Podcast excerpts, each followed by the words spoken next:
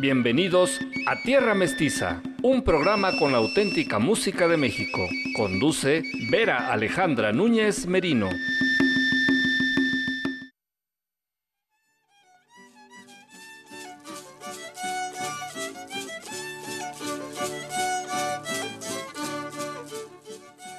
Cuiraba, me llamo Chava Castillo Villalobos y, soy rarámuri corredor de bola. Nosotros los rarámuri jugamos corriendo. Es grande la sierra. Hay que ser fuertes y ligeros para aguantar. Y la carrera más larga y más cansada es la carrera de bola. La carrera de bola se ha jugado aquí en la sierra desde hace muchos años. Hace honor a nuestro nombre porque se necesitan tener los pies ligeros para poder correr en las barrancas más hondas del mundo, del anochecer al amanecer. La leyenda dice que Dios mandó a los corredores rarámuris cuando creó la tierra para que la probaran, para que sintieran si en verdad era firme y buena. Y nuestros ancianos cuentan que se corre para pedir la lluvia, para que se den las plantas y vivan los animales, y así nunca pasemos hambre. Corremos los hombres, es la tradición. Yo desde niño me enseñé viendo a mi papá corredor cuando se armaban las carreras de mi pueblo. La pelota se puede hacer de muchas maderas. Aquí en Huachoche ocupamos el madroño, un palo de color rojo encendido. Se necesita fuerza para cortarlo. Es madera dura. Ya cortado con el machete o con el cuchillo, hay que estarle dando forma hasta que quede bien redondita. Es bueno que pese para que salga lejos cuando lo aventamos. También hay que preparar las cachimbas, que son las que nos van a usar en la noche.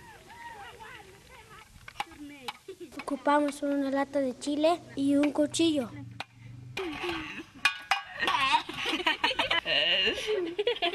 Tenemos que tenerlas listas.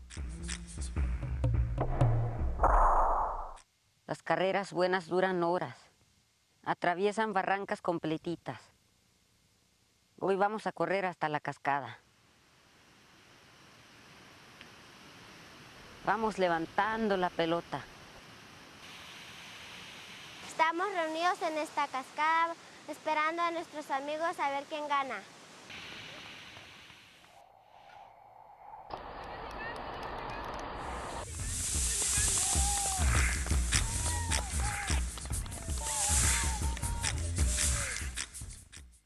Ahora va nuestra carrera. Primero, los dos equipos nos ponemos de acuerdo a cuántas vueltas. Y la maestra pone las piedras para ir marcando cada vez que pasamos. Las niñas están apostando su rebozo. Los pone todos en el centro. Todos los niños de la escuela se suben a la piedra a echar porra.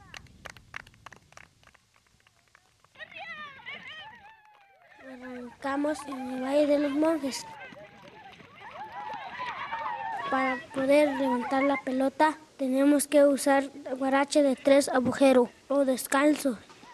Corremos por el bosque. Cruzamos ríos. Subimos por las piedras. Hay que agarrar plano.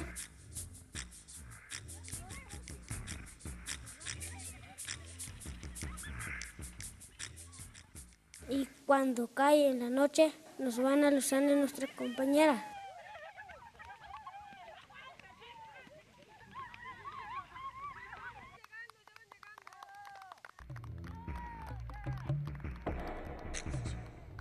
Ya estamos acabando la carrera. ¡Ganamos! Yo soy de Tatahuichi, a mí me gusta jugar el 4 con mis amigos. En esta misma cascada es donde buscamos las piedras para poder jugar al 4 de teja. Así se llama porque las piedras son planas. Le vamos golpeando con otra piedra hasta que la dejamos con la forma lisa para que vuele lejos. Te vamos a enseñar cómo se juega el 4. Ya quedé con mis amigos de irnos a jugar al campo. Para jugarlo se forman dos equipos. Un hoyo menos de este tamañito.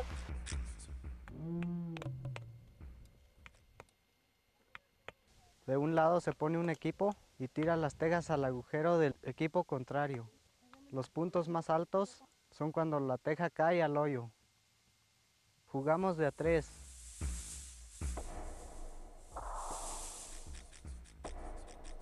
Y los que pierden invitan a la tiendita. Dice mi maestro que aquí es especial porque todo el mundo, los juegos, antes siempre fueron para hombres y ahora los juegan mujeres. Pero aquí hay juegos que desde hace mucho los inventaron las mujeres solo para nosotras. Te voy a enseñar dos. La rigüeta es nuestra carrera. Estamos entrenadas porque de por sí tenemos que caminar mucho entre nuestros pueblos. Cuando corremos, también ayudamos para que llueva. Nos ponemos de acuerdo para saber hasta dónde hay que correr. Igual que en la carrera de bola, a veces se hacen apuestas para ver quién gana. Lo primero es tener con qué jugar. Hay que preparar nuestras varas y los aros de lo que nos encontremos en el monte. Estoy trenzando la rueda de la rigüeta para que podamos jugar. Hay bailar o lejos. A correr y volver a alcanzarlo. Las carreras a veces son de bajada, pero a veces hay que subir caminos bien pesados. No se ven cansadas, pero ahí siguen corriendo.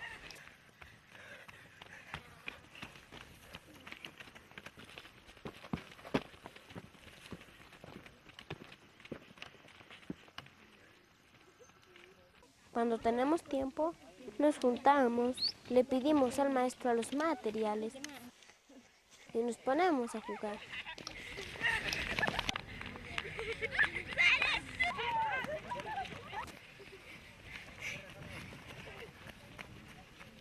Yo me llamo Lupita y corro a Rigüeta en San Ignacio. que es la parte alta de la sierra. Aquí jugamos de dos aros entrelazados. Somos dos equipos, las rojas y las azules. Vamos a correr el mismo circuito que corrieron mis compañeros para la carrera de bola.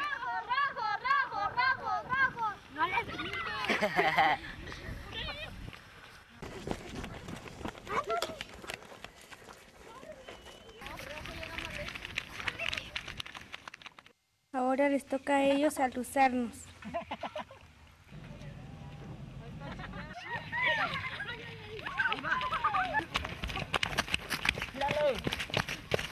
El agua.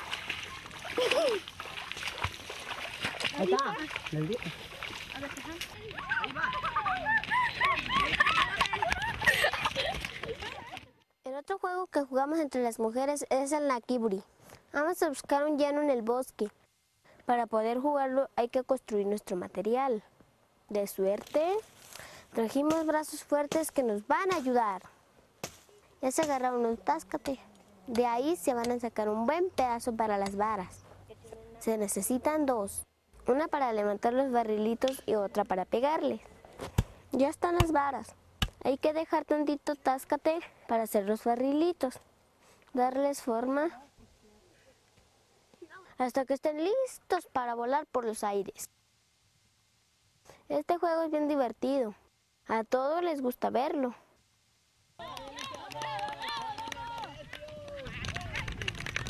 También practicamos en la escuela. Para empezar se hacen varios agujeros, pero solo en uno entierran el barrilito. El equipo que lo encuentra lleva la ventaja y lo avienta para su lado. A los niños los dejamos jugar. Unos ya son re buenos. A ver, acomódense en sus lugares porque ya vamos a empezar. Pero siempre nos acordamos que es un juego que inventaron las mujeres rarámuris. Dileo cuavitia. Dileo cuavitia.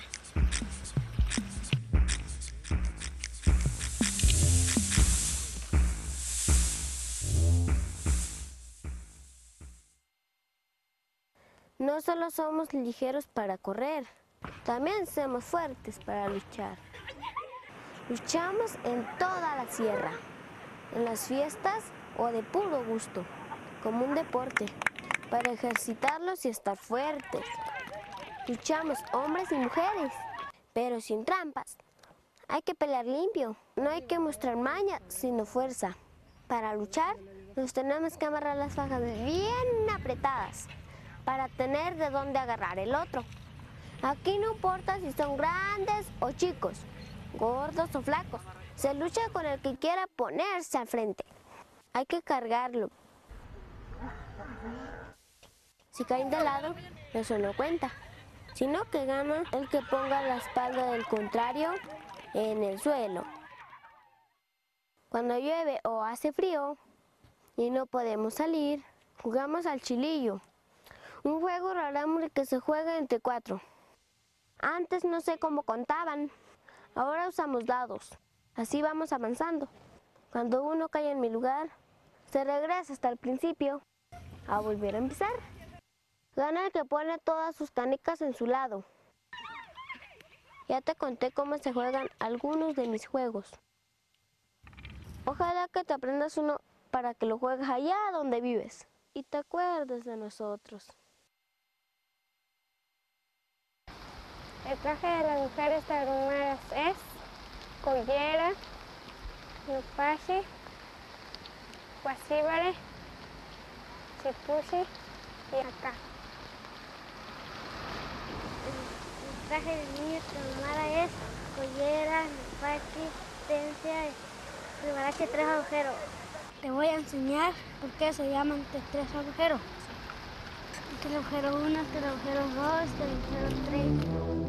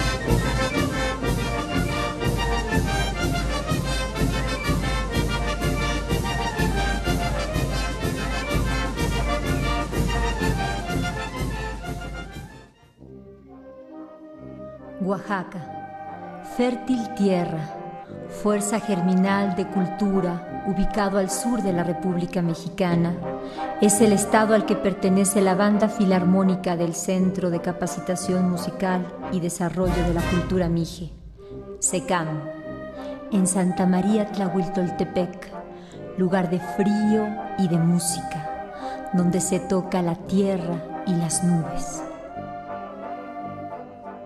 A partir de la segunda mitad del siglo XIX, las bandas de viento se incorporan a la vida musical de los pueblos indios y acompañan los acontecimientos importantes de la vida social y religiosa de las comunidades, desde el nacimiento hasta la muerte.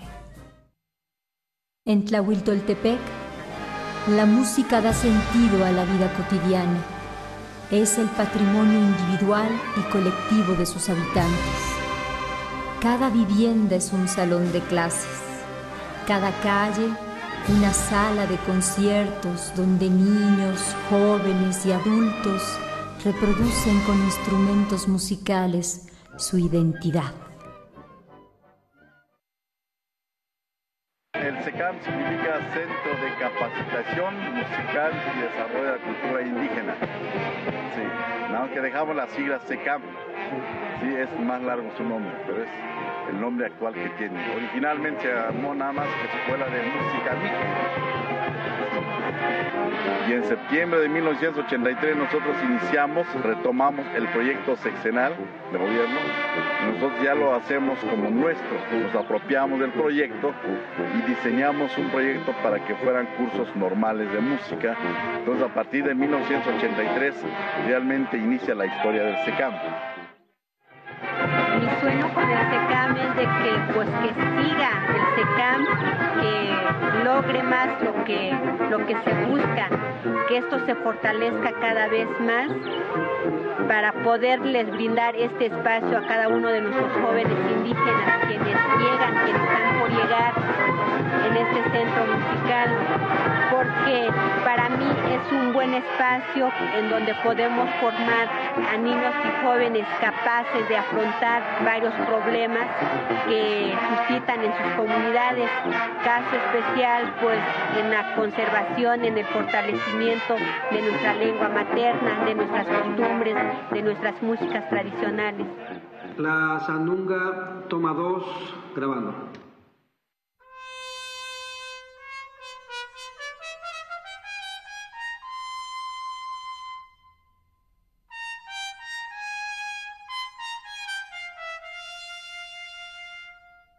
En Asociación Cultural Esquenda hacemos propio el proyecto del SECAM e invitamos a sumarse para la ejecución de este a un grupo de personas reconocidas por su calidad humana, generosidad y compromiso con proyectos que trascienden los límites de lo individual, que creen como nosotros en la fuerza del trabajo colectivo.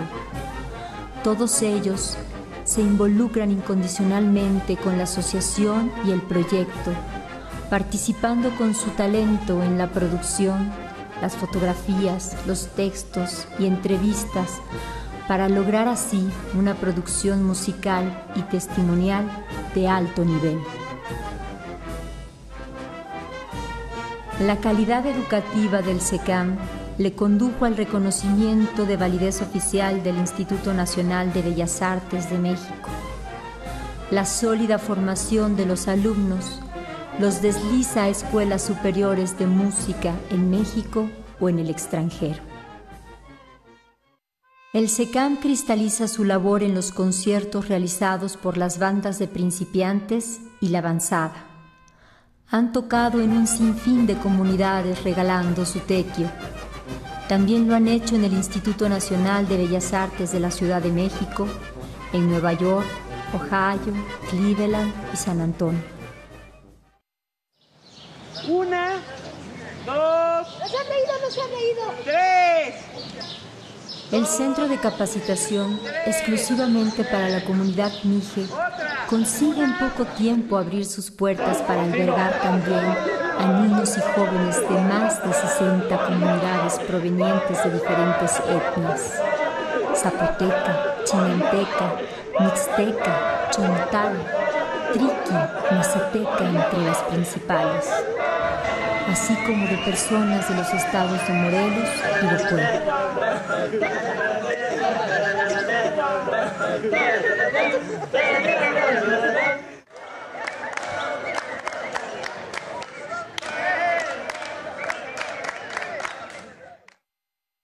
¿Y desde cuándo estudias en el SECAM? En el SECAM empecé a estudiar a los nueve años porque yo estuve primero en la banda municipal del pueblo, ¿no? Y después me vine aquí a solfear, a hacer algo más, un poco más formal, ¿no? ¿Y qué te motivó a entrar al SECAM? Este de... Al SECAM. Pues yo creo que mi abuelo, ¿no? Porque ha trabajado aquí y, y aparte de la banda, ¿no? Me fascina estar en una banda, tocar, ¿no? ¿Cuántos años tienes? Nueve. ¿Nueve años? Sí. ¿Qué instrumento tocas? Latín. ¿Y desde cuándo lo tocas? Empecé desde los cuatro años. Los. ¿Alguno de tus familiares, tus papás o hermanos son músicos? Sí. ¿Sí? ¿Quién? Mi papá, mi hermano, mi hermano mayor, mi otro hermano, mi, mi hermana, mi hermano y yo. Uy, casi una orquesta. Sí. Bueno, este, a mí desde niña me, enseñaron la música. Cuando estaba en la primaria tenía un maestro que me enseñaba solfeo. Ya de ahí, este, mi papá es el que le gusta mucho la música y él es el que me motivó más a, este, a entrar en esa escuela que es de música. Y pues ya, o sea, me animé y estoy, estoy acá. Estoy muy feliz tocando mi instrumento. Soy de, de un pueblo que se llama San Andrés Copala, que pertenece al distrito de Juquila, de la región Costa. Ya. ¿Y por qué te decidiste a venir a estudiar aquí al SECAM? Pues fue la única escuela que me enteré que era de música, pues estaba por acá. En este disco, los niños y jóvenes músicos integrantes de la banda filarmónica del SECAM revelan dominio en sus instrumentos y pasión en la ejecución.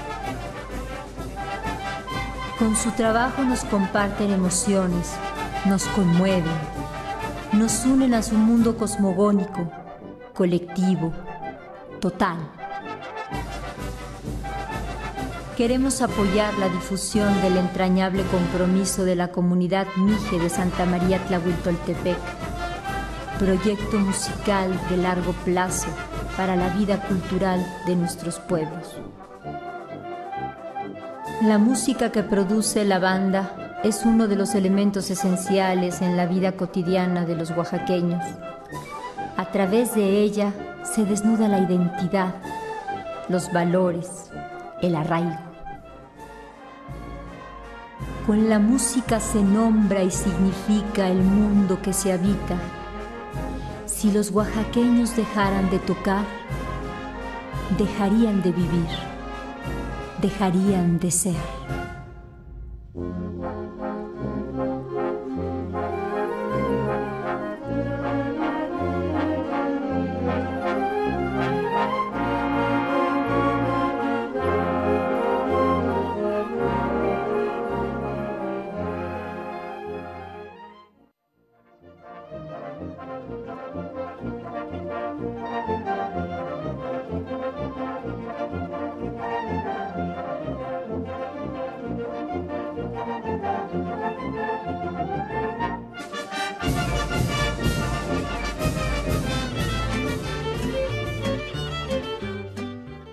Obras. Carmen Carrillo de Antunes.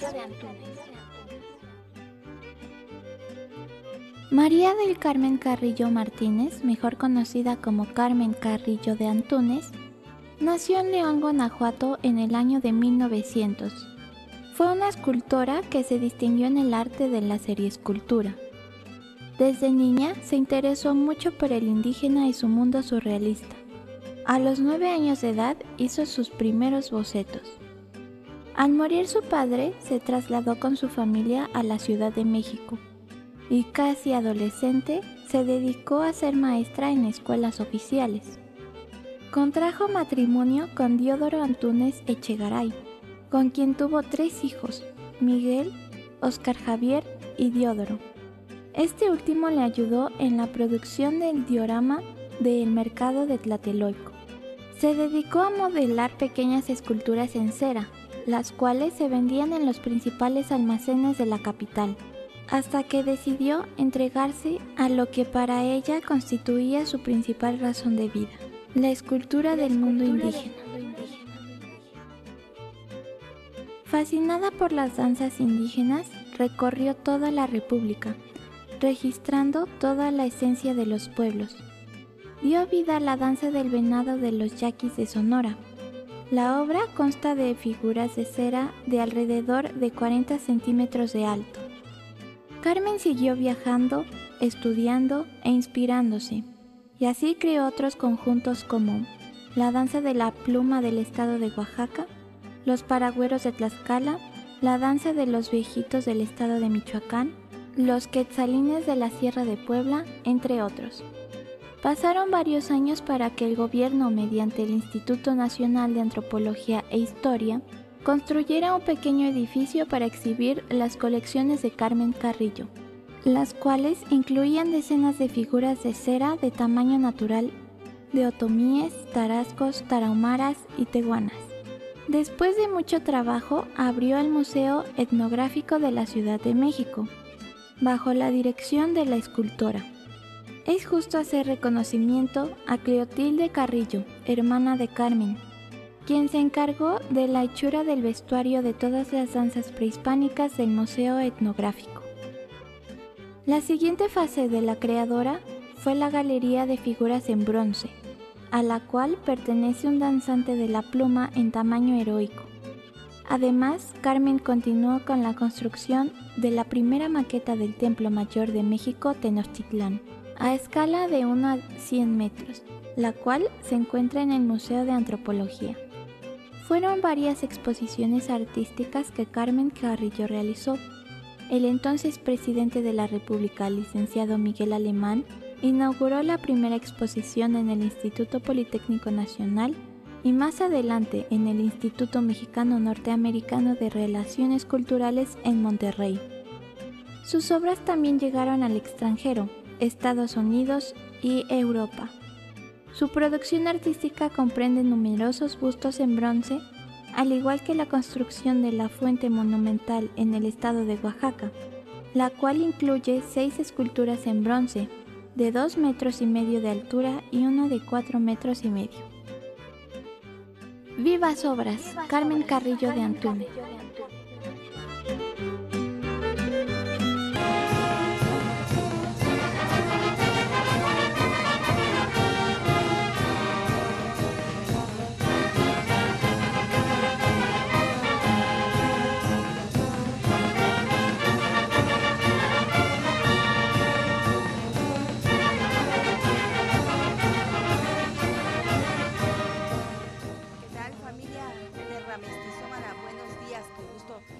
Saludo nuevamente en este espacio que llamamos Tierra Mestiza y que dedicamos a la música tradicional mexicana y también a la historia de México, a los héroes nacionales que nos dieron libertad, a quienes lucharon por eh, pues tener un país próspero con justicia, equidad e igualdad. Y bueno, en una primera parte de esta emisión, además de eh, la música que escuchamos en, el 96.9, después escuchamos y vimos la cultura rarámuri a través de sus juegos eh, con los niños que precisamente nos explicaron cada uno de, de los juegos e incluso nos dijeron, ojalá te hayas aprendido alguno para que lo juegues y te acuerdes de nosotros y es una invitación a esa sensibilización que pues siempre, siempre nos hace falta. Comuníquese con nosotros al 2215 70 49 23. Bueno, eh, tenemos entonces Juegos Raramuri, luego escuchamos al grupo Los Guerreros con este video grabado en Tixla eh, y es un son de tarima, el son de la iguana. Además, escuchamos a la banda filarmónica del estado de Oaxaca, la banda filarmónica del Centro de Capacitación eh, de la Cultura Mije, con su historia, precisamente de cómo se formó, quiénes fueron sus primeros integrantes, en dónde eh, se empezó a ensayar o a dar las clases eh, para crear esta banda filarmónica del SECAM. Y pues intervino esta institución de cultura cuando eh, aprecian que en la región Mije de Oaxaca, y yo diría que en todo nuestro país, hay músicos. Muchos, muchos músicos que aprenden en el seno familiar a tocar sus instrumentos y posteriormente algunos eh, también asisten a otras instituciones para eh, complementar sus conocimientos. Bueno, escuchamos a la banda filarmónica del estado de Oaxaca, la banda filarmónica, perdón, del SECAM de la cultura mije. Además también iniciamos con el espacio que llamamos Vivas Obras de nuestra Tierra Mestiza y presentamos la vida de otra gran artista del arte plástico, Carmen Carrillo Martínez, conocida también como Carmen Carrillo de Antúnez, apreciando su legado cultural y todo el trabajo que ella hizo, no solo para su época y no solo para un lugar, sino para todo nuestro país. Carmen Carrillo eh, Martínez y su obra plástica. Vamos ahora a disfrutar de, esta, de este son de tarima. Vamos hasta el estado de Oaxaca, eh, hasta esta región conocida como el Ciruelo, en donde eh, pues la mezcla de las culturas hizo nacer en la época eh, colonial nuevos géneros dancísticos, bailables, nuevos géneros musicales como el son, la chilena, el son de tarima. Bueno, pues nos vamos a, a quedar en esa región para disfrutar de Arenita Azul.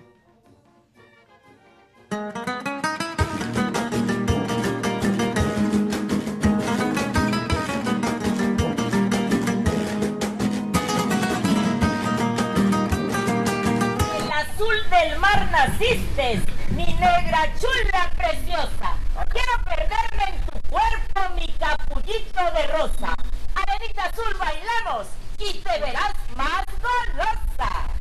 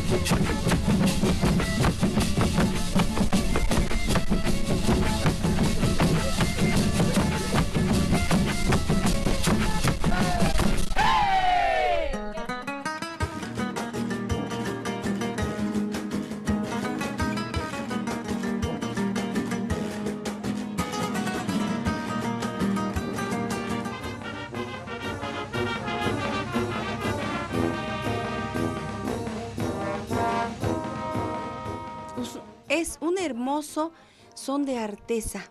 Si usted nos está sintonizando a través del 118 o del 18.1, bueno, pues vio la artesa. Ahí es una especie de, de lancha eh, volteada, por supuesto, sobre la arena. Eh, no tiene esa curvatura que debería tener una lancha y esta enorme tarima es alta, es una extensión amplia en donde pues bailan eh, muy bien de dos a tres personas. Y en este caso bueno pues observamos con qué habilidad con qué destreza. Este grupo hermoso de danza tradicional cuida la expresión eh, regional interpretando sones del ciruelo y conservando al máximo eh, la expresión eh, cultural casi original, podríamos decirlo así. Hermoso que bailan, hermosa expresión, hermosa presentación. Y eh, pues le recuerdo que puede usted escribirnos al 2215 70 49 23. Y la pregunta de hoy, queremos que nos dé usted datos específicos de Carmen Cerdán. Díganos, ¿quién fue? ¿Dónde nació? ¿Qué hizo? Carmen Cerdán. 2215 70 49 23. Adelante con el siguiente video.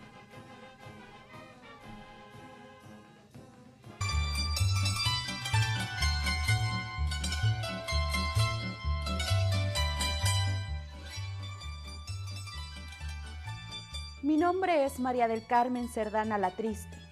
Nací el 11 de noviembre de 1875 y soy la mayor de tres hermanos, Natalia, Aquiles y Máximo. A corta edad perdí a mi padre. Eran tiempos muy difíciles.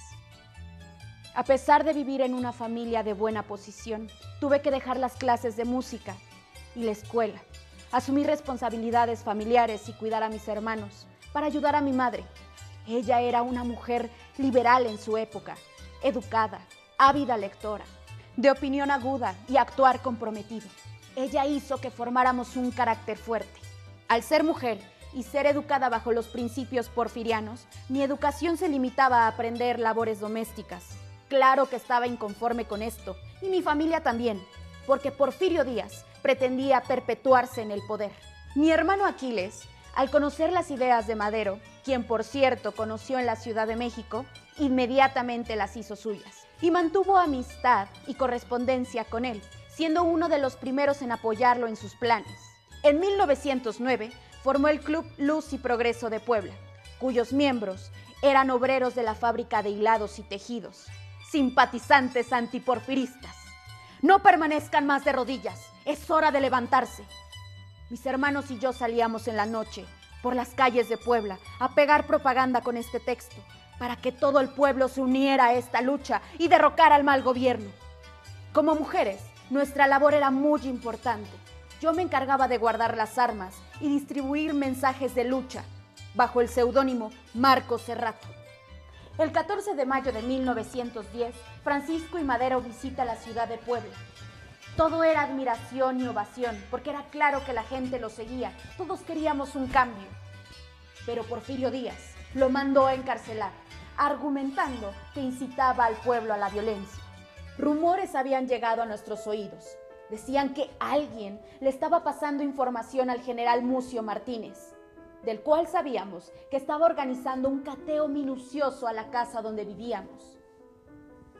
Los nervios y el temor no nos detuvo. Claro que tomamos precauciones. Éramos muchos los que estábamos reunidos esa madrugada del 18 de noviembre de 1910. Todos estábamos en la mesa, con nuestros pensamientos y corazón unidos por una sola razón, la esperanza y la fe de que algo se tenía que lograr ese día. Mi hermano Aquiles estaba muy nervioso y se fue a su despacho a pesar de los momentos de angustia que estábamos viviendo. Nos reíamos recordando esos bellos momentos dentro de esa casa, esa casa, la casa de mi hermana, donde crecieron mis sobrinos, donde Máximo emprendió su negocio de zapatos. Máximo, mi niño. Aunque fuera un hombre, yo siempre lo veía así, porque era el más pequeño de los cuatro. Filomena, la esposa de Aquiles, y yo preparábamos el desayuno, cuando de repente todo se quedó en silencio. Se escuchó un estruendoso ruido. Aquiles había hecho estallar su arma y el ambiente se tornó diferente. El viento era frío y el aroma de las flores era más fuerte. Filomena me miró y pude ver en sus ojos ese terror profundo. Yo la tomé del brazo y le dije que todo iba a estar bien. Todos salimos al patio para ver qué estaba pasando. En medio había un hombre tirado y nos percatamos que era Miguel Cabrera, quien había sido enviado por Martínez. Era claro, era claro que todo estaba a punto de comenzar. Así que me armé de valor y fuerza. Agarré un rifle y cargué unos cuantos tiros y salí al balcón. ¡Pueblo! No permanezcan más de rodillas. Aquí hay armas, aquí hay parque. Arránquense. ¡Viva la República! Esperaba a que todo el pueblo se levantara en armas, pero a lo lejos pude escuchar que se acercaba una tropa del general. Entonces cerramos puertas y ventanas y nos preparamos. Máximo tomó la iniciativa de subir a la azotea para que en cuanto los viera empezara a disparar. Nuestro coraje crecía al mismo tiempo que ellos se acercaban. Y en cuanto estuvieron delante de la casa, a una sola voz se escuchó ¡Fuego! Los disparos venían por todos lados, las paredes estallaban, entraban rayos de luz por todas partes. Yo iba y venía de una habitación a otra para llevar parque a todos nuestros aliados. Yo no sentía cansancio. Mis pies, mi mente y mi corazón parecían un tren a toda marcha. Y era tanta mi desesperación que en un ir y venir todo de repente se detuvo a mi alrededor.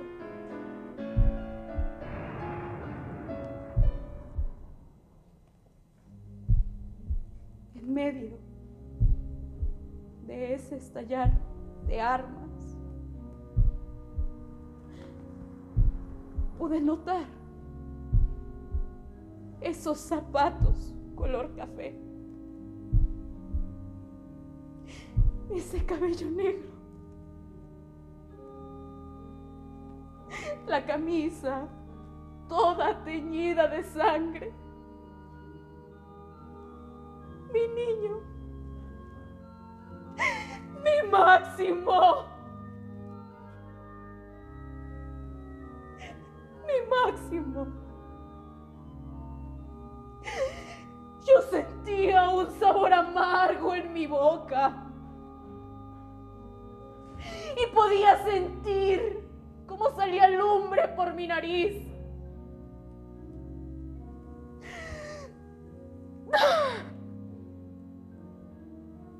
Entonces comprendí. Y bajé a toda prisa a buscar a mi hermano Aquiles para darle la noticia. Quería matar a todo mundo. Pero también en sus ojos pude notar que comprendíamos ambos que la derrota estaba cerca y que la muerte de mi hermano no iba a ser en vano. Así que Aquiles soltó el arma.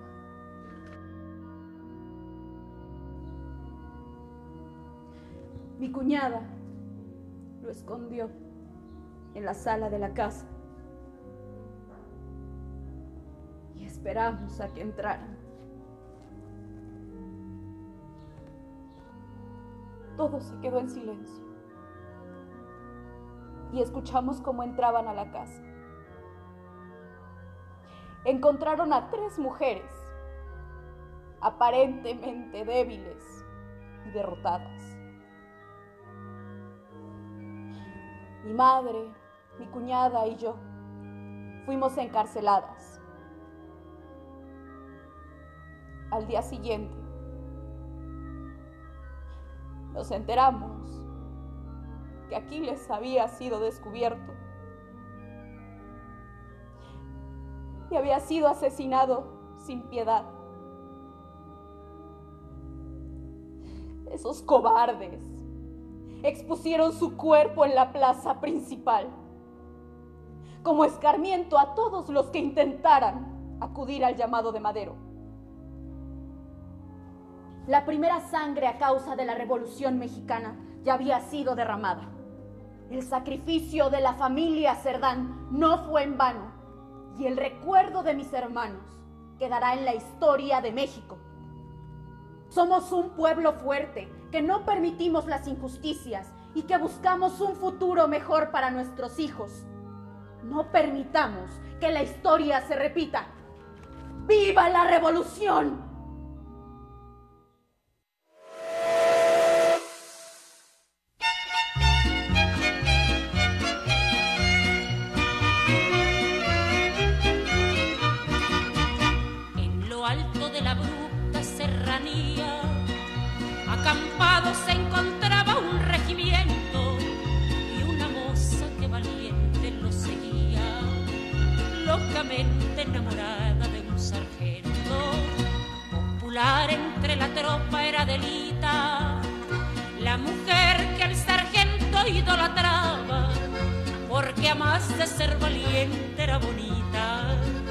y hasta el mismo coronel la respeta.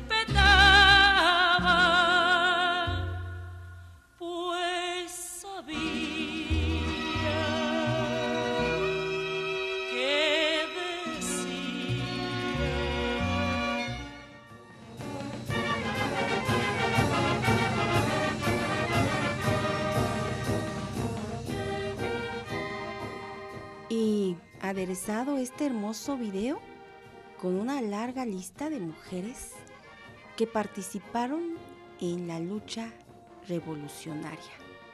Muy justo es reconocer todos estos nombres y a todas ellas para eh, pues darle su lugar en la historia. Eso, eso yo creo que es lo más justo. Comuníquese usted al 2215 70 49 23 y denos su respuesta. Recuerde, háblenos sobre Carmen Cerdán. Trate de hacerlo sin googlear, como decimos.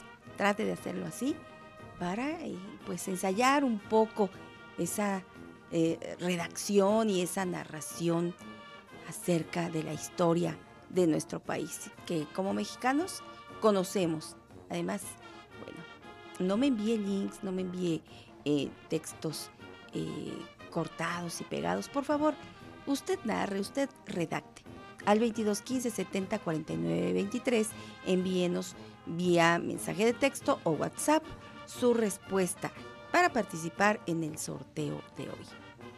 Vamos con música y ya está aquí este grupo de ejemplares, niños poblanos que aprendieron a tocar y cantar muy bien el verso del son jarocho. Aquí está el grupo El Cayuquito, con este son que da inicio a las fiestas, el butaquito.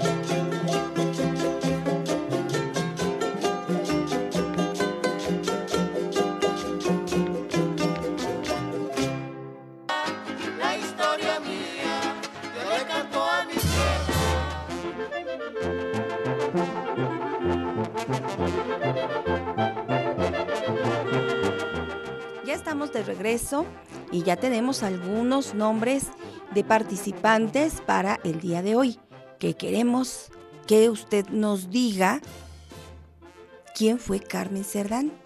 Preferentemente, pues no, no nos copie el texto y lo envíe. Usted redacte. Le invito, le invito a que usted redacte de manera rápida, de manera simple, su respuesta. No creemos tampoco un libro, ¿verdad? No, participe con nosotros de manera ágil y si tiene que recurrir a la lectura, pues recurra a la lectura para recordar lo que usted ya sabe o para agregar a sus conocimientos algún dato de Carmen Cerdán, pero lo principal es que usted lo redacte.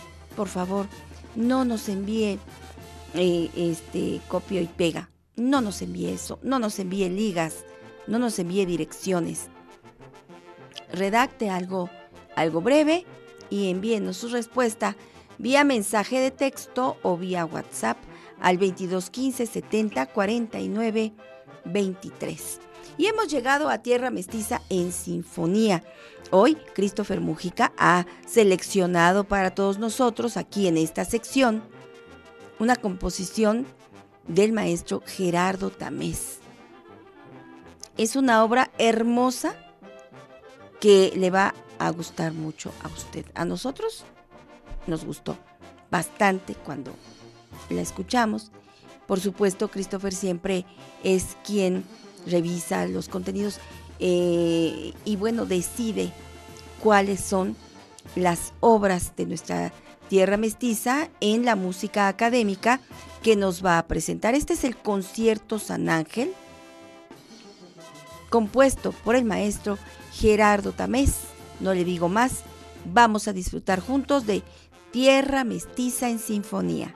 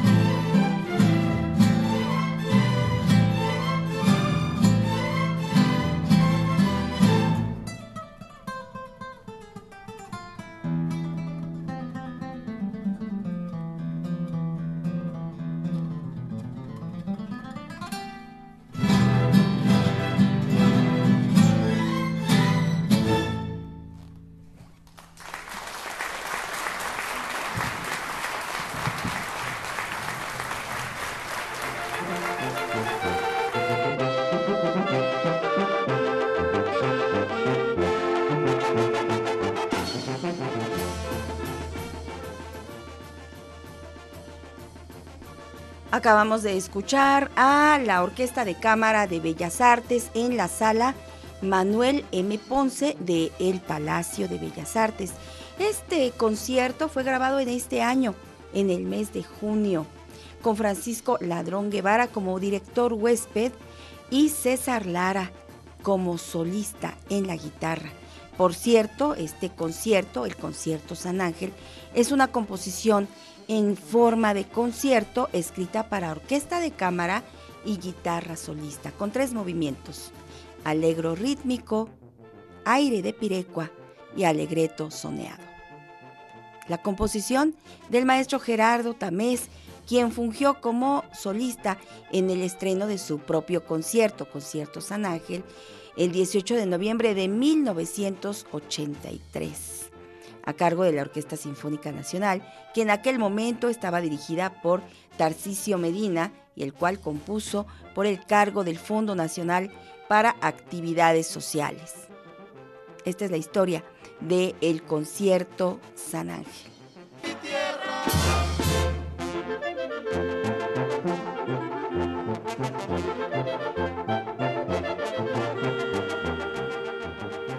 En Tierra Mestiza todas las voces tienen un espacio, tienen un lugar para ser escuchadas, apreciadas, admiradas. Así que el día de hoy Ingrid Vallejo Núñez ha seleccionado los textos de una gran mujer wixárika, defensora de la palabra, del pensamiento, de las voces. Se ha desarrollado como eh, docente universitaria, además de ser escritora y luchadora social. Angélica Ortiz. Les dejo con Ingrid Vallejo para que sea ella quien nos dé cuenta de la biografía de esta gran mujer wixárika. Adelante Ingrid, vamos contigo.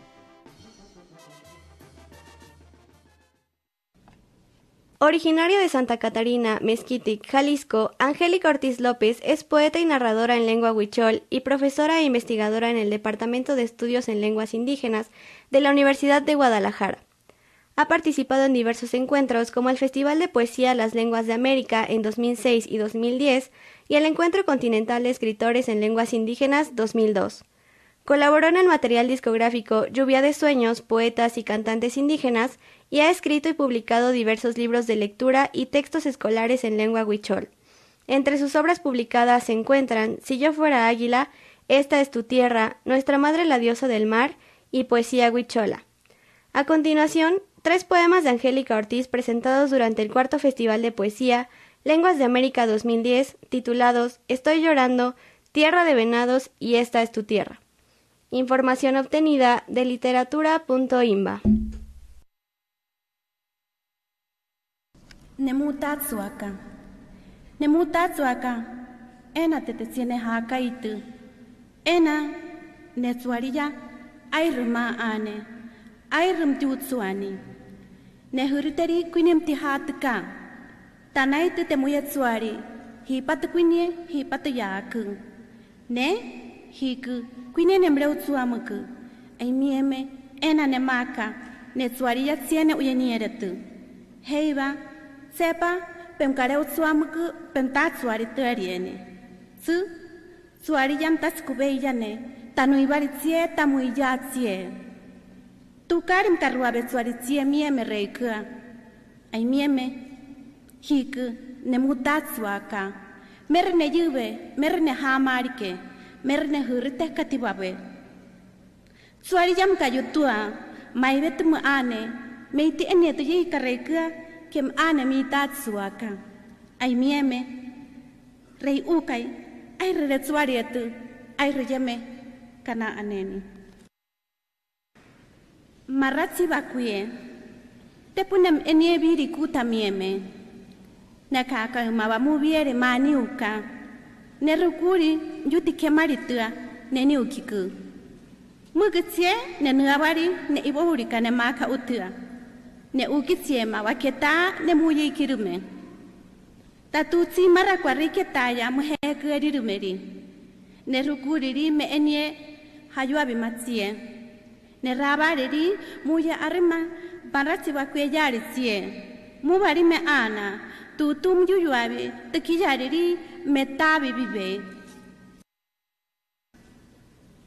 Porque estamos aquí, pisando, viviendo, respirando nuestra madre tierra. Y como acuye, y como acuye mnera huabe que ne yau, tamu ura abarim tiyahane pemi huka, y que hetsena pemuyeka, metimikwa metikietua. Ekta tita petiti mikwa ke petiti raratu barka hoya tape umieni. Raka tape uti hareni pampari yuts pere huaveni tutu. Metem kahe eriba. Ai mieme nene mera huave. Akuiene ubilla tu. Mugu ntasi ubilla. Tem kuini tsie mugu ntasi ka abieta. Tametsu birari tari mupau temte uhu. Takuye temte umirime. Muku tati mikuaku. ipang karkune nemtiuta.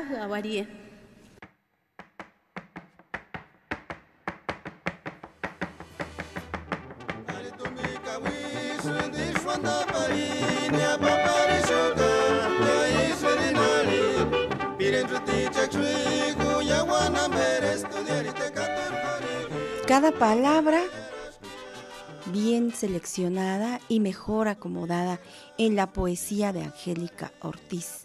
Este canto por la tierra y el verso, la poesía de el llorar. Una lágrima merece todo el respeto de aquel que no la llora. Ah, las culturas originarias nos cautivan con su forma de expresarse. Cada oración es un poema. Y además de esto, quienes se hacen escritores, imagínese usted cuán valioso es su trabajo. Por eso es que aquí en Tierra Mestiza la propuesta es hacerle a usted eh, escuchar nuestra, nuestras lenguas originarias y sensibilizarnos ante ellas, ante su sonido y ante su contenido. Vamos con música. Es la banda de La Yacapan quien ahora nos presenta esta composición titulada Marcha a La Yacapan. Adelante.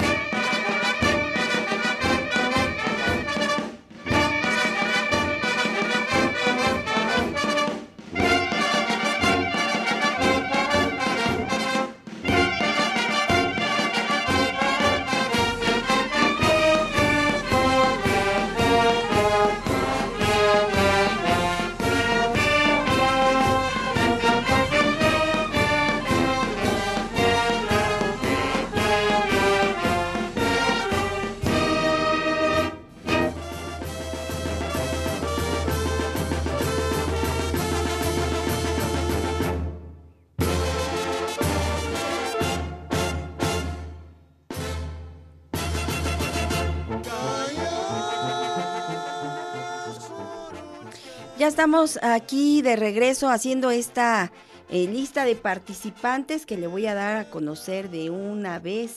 El número uno es para Leonardo Ramírez, el dos es de Gloria Benítez, el tres de Simón Aguilar, el cuatro es de Gustavo Quintero y el cinco de Ángeles Gallardo. Así quedan las participaciones y en breve haremos el sorteo de esta mañana. Me da mucho gusto que usted se esté animando a escribir.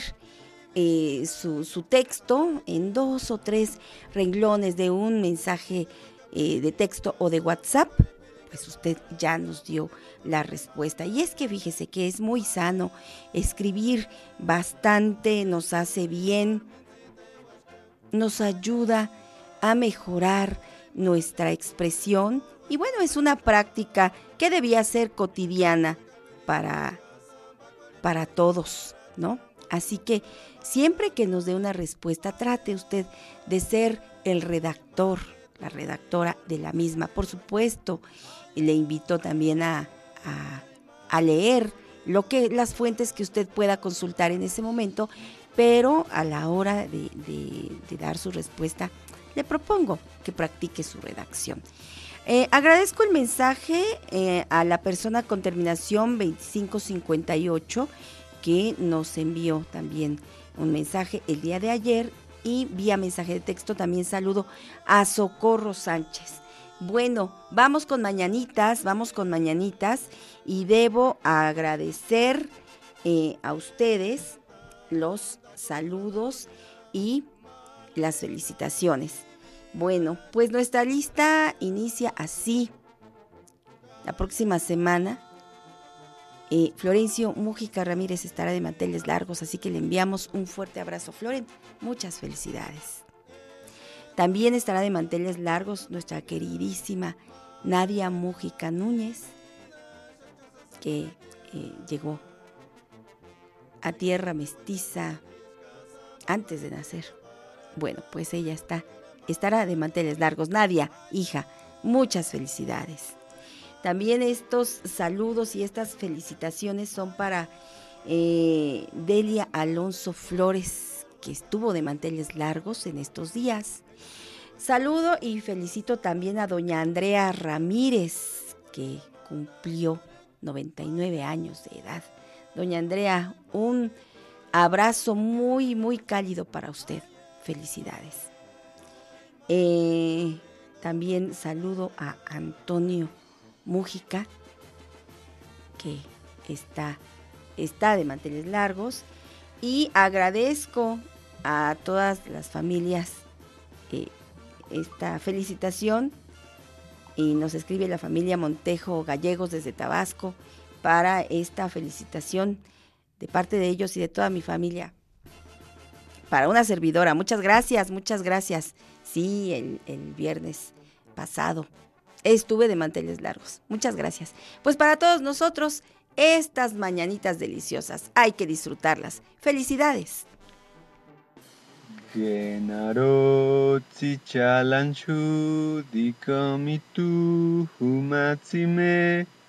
Nuyan hakan pago muhke dratuhe pagenke. Nanti yamati kunanti hanti mashobi hadiya. Yayutsi tsunturatu hunuzanabin kuniya. Dochala inhanutin chudi.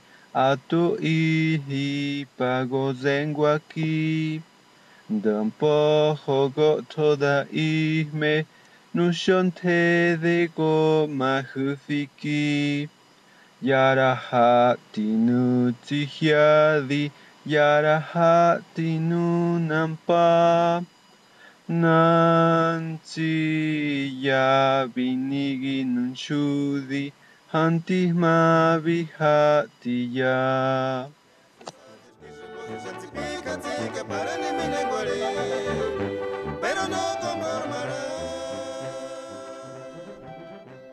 Pues eh, muchas gracias por esta dedicatoria y sé que pues todos los que nos escuchan y están de manteles largos les llegan, les llegan estos saludos que hacemos, eh, pues, que enviamos con mucho, mucho aprecio y afecto para todos.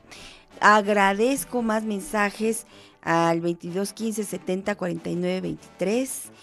Gemita Morales, eh, Aleida Núñez, Juvenal Valiente, Miguel Ángel Huerta, Gaudencio Pérez Nabor, Flavio Munguía, Luis García, eh, Hilda, Hilda Muñoz, Rosimar Escamilla, Domingo García Atzin, Marco Antonio Calderón y Gustavo Quintero, Simón Aguilar, a todos ustedes que nos regalan su, mensaje de texto, pues eh, nos, nos agrada siempre recibir. También quiero enviar saludos para Agus Núñez Morales. Agus, querida Agus, eh, pues me da gusto que siempre vea el programa y que lo disfrute.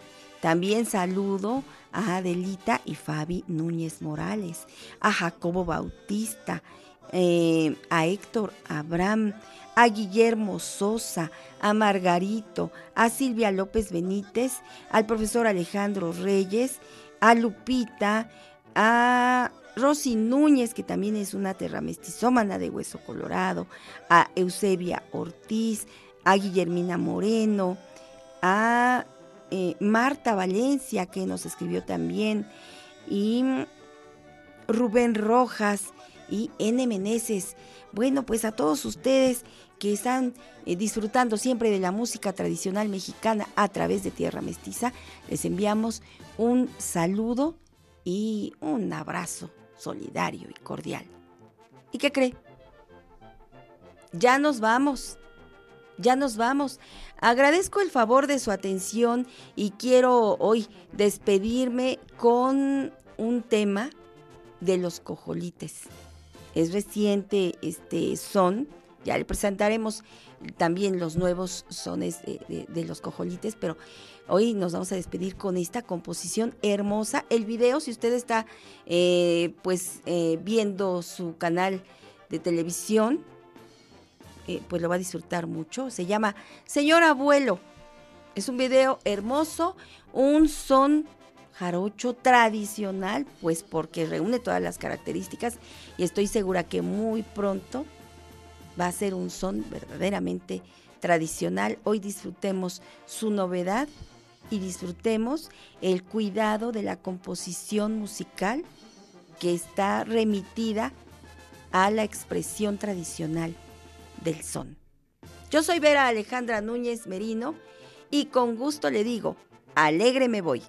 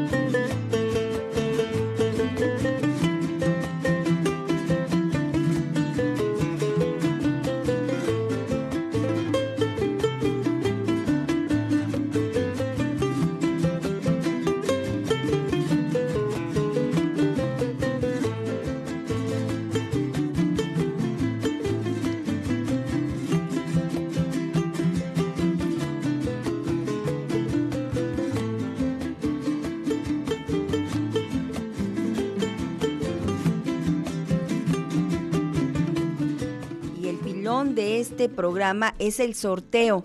Tenemos cinco números, así que aquí está el cubo que yo voy a, soltar en esta urna. Y entonces, bueno, vamos a ver. Ándale, aquí está el ganador. El ganador es el número que queda hacia arriba y voy a tomar voy a tomar el cubo así como cayó. Aquí está, el número que cayó hacia arriba es el número uno. Y aquí se lo muestro a la cámara. aquí está, número uno. Este es el número ganador de hoy. El número uno corresponde a Leonardo Ramírez. Muchas felicidades, Leonardo. Usted es el ganador en el sorteo de hoy.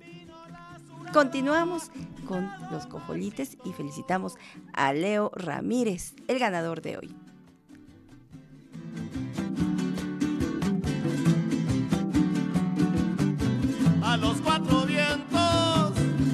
Mi abuelo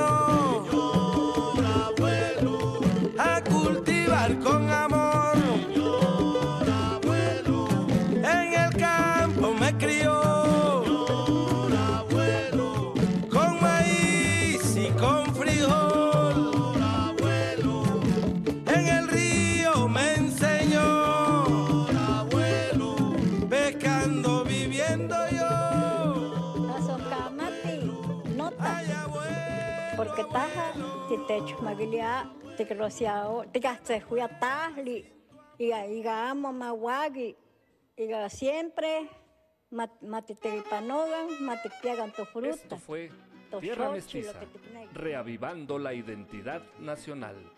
Sintoniza nuestra siguiente emisión.